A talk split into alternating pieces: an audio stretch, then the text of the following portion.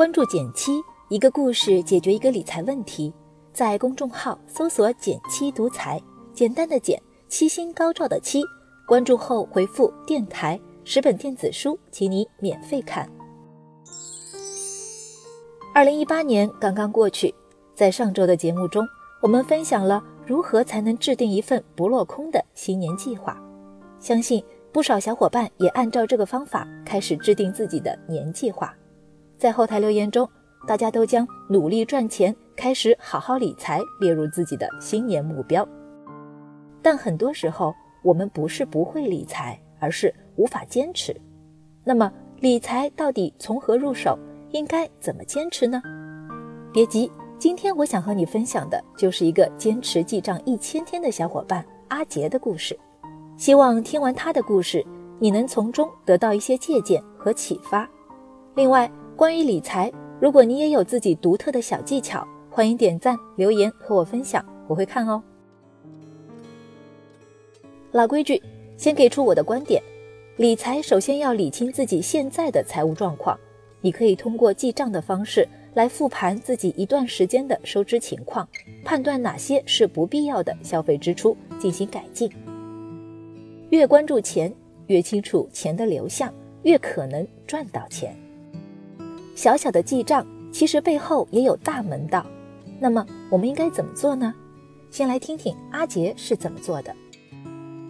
阿杰开始记账是在二零一六年年初的时候，因为在家胡吃海喝，十天时间花了两千块，这让阿杰意识到一个严重的问题：自己花钱没有节制，也不知道钱花在了哪里。于是他开始用手机软件记账。在记账第三百天的时候，阿杰学会了确定消费从属关系，定义消费项。一开始，阿杰虽然是在用软件记账，但每天记录的消费从属关系不明确，只知道在什么上面花了钱，而不知道花的钱来自于衣食住行的哪个方面，找不到重点。于是他做了三件事情：第一，罗列出他所有可能产生消费的项目。第二，把所有的消费项分为购物、餐饮、交通、娱乐、居家、人情、其他，共七大项，二十六个子项。第三，定义每个子项可能包含的消费场景，以作备忘。明确定义消费类目后，每当遇到新的消费，阿杰都会在消费场景中增加明细，减少分类出错的情况。如果出现暂时不知道分类在哪儿的时候，他就先放在其他子项里，每季度复盘一次，视消费频率决定是否有必要添加单独的子项。在记账到八百天的时候，阿杰开始意识到设置合理的消费警戒线是非常重要的。单纯的记录并不能改善消费意识，想要做出真正的改变，必须设立预算。但是。当阿杰开始着手设置预算时，遇到了三个问题。第一个问题，怎样的预算才叫合理呢？最开始的时候，主要是靠拍脑袋，很不准确。当积累了消费数据之后，阿杰开始依据典型的一天和历史数据来设置预算。典型的一天指的是平时一个工作日在早餐、午餐、晚餐以及零食上的消费。设置好预算后。用历史数据验证是不是合理，比如说是比目标多还是比目标少了。举个更详细的例子，如果在过去一年零食上平均每个月消费是两百元，那如果设置成每个月五十元就不太合理了。一般来说，初期在历史数据的基础上，最多降低百分之三十来制定预算是比较合理的。阿杰遇到的第二个问题是怎样追踪预算。每天的即时预算直接在记账 APP 上就能够查看，但是每个月甚至是每个季度的数据，如果还用软件对比的话，就不一定能够直观的表现。所以阿杰的做法是用 Excel 表做记录，并增加条件格式，超过每个月限额的部分重点标记出来，一眼就能够看出当月哪个消费项超支了，有没有项目长期超支的情况。阿杰遇到的第三个问题是怎样区分日常消费和大类消费？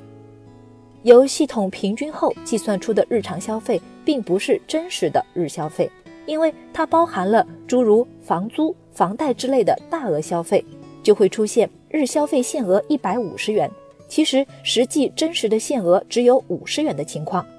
因此，阿杰在 Excel 中分出了日常消费项和大额消费项，计算出真实的日消费限额。有了这些操作之后，阿杰在每天花钱的时候，脑海里都会有个日预算的警戒线，一旦接近预算，就知道该控制消费了。阿杰还会每月统一更新一次各类消费金额到 Excel，找出上个月的超支项是日常还是大额，想想看下个月还能不能改进等等。在记账的第一千天的时候，阿杰的段位又提升了，他意识到自律。要从掌握现金流开始，是人总会出错，账目也是。时间越久，账面差异可能就越大。因此，除了定期核对账目外，阿杰也开始学着《好好赚钱》一书里提到的资产说明书的概念，每个月整理一次自己所有存钱的地方，比如说各类银行卡、余额宝、基金、股票等投资品。除此之外，还在每个账户后面都备注了账号密码，以防自己忘记了。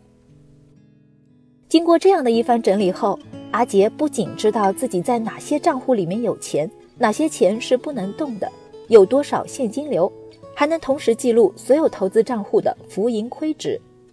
这样一年下来，除了对自己的消费心中有数，还能知道自己的投资收益。总结下来。阿杰的记账有一系列思路清晰的操作：首先明确分类，其次定义消费项，再次设置预算，最后追踪复盘消费情况。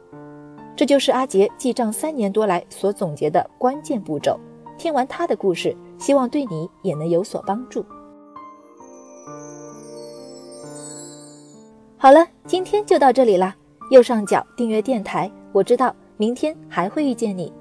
微信搜索并关注“减七独裁，记得回复“电台”，你真的会变有钱哦。